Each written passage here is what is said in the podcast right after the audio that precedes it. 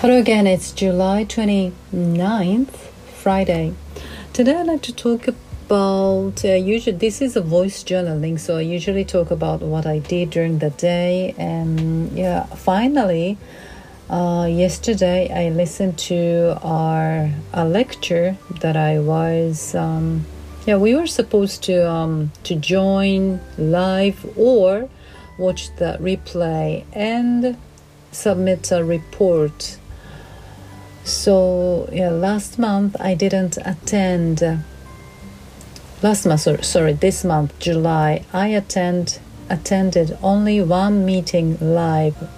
Um, three other meetings I didn't um, join. So yeah, I uh, needed to to watch the replay later and have to um, submit a re- write and submit a report. It's it doesn't have to be a long one, but finally today I watched the replay again. I mean the second time, so I um, uh, wrote what I think and what I need to improve, things like that. Um, yeah, which would be better, um, joining live or watch the replay?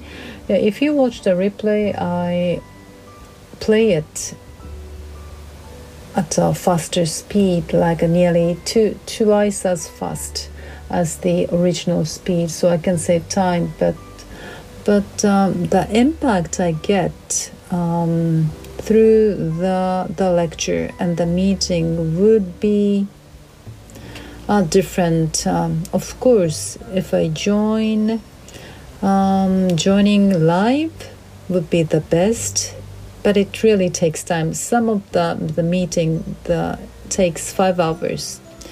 Uh, anyway, that's what I wanted to share with you. So finally, I've completed that task.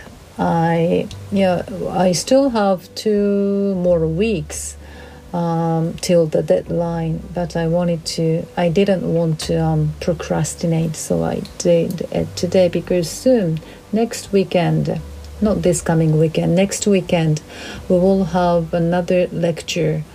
Um, yeah, so I wanted to, to submit the report before the next month lecture. So that's it.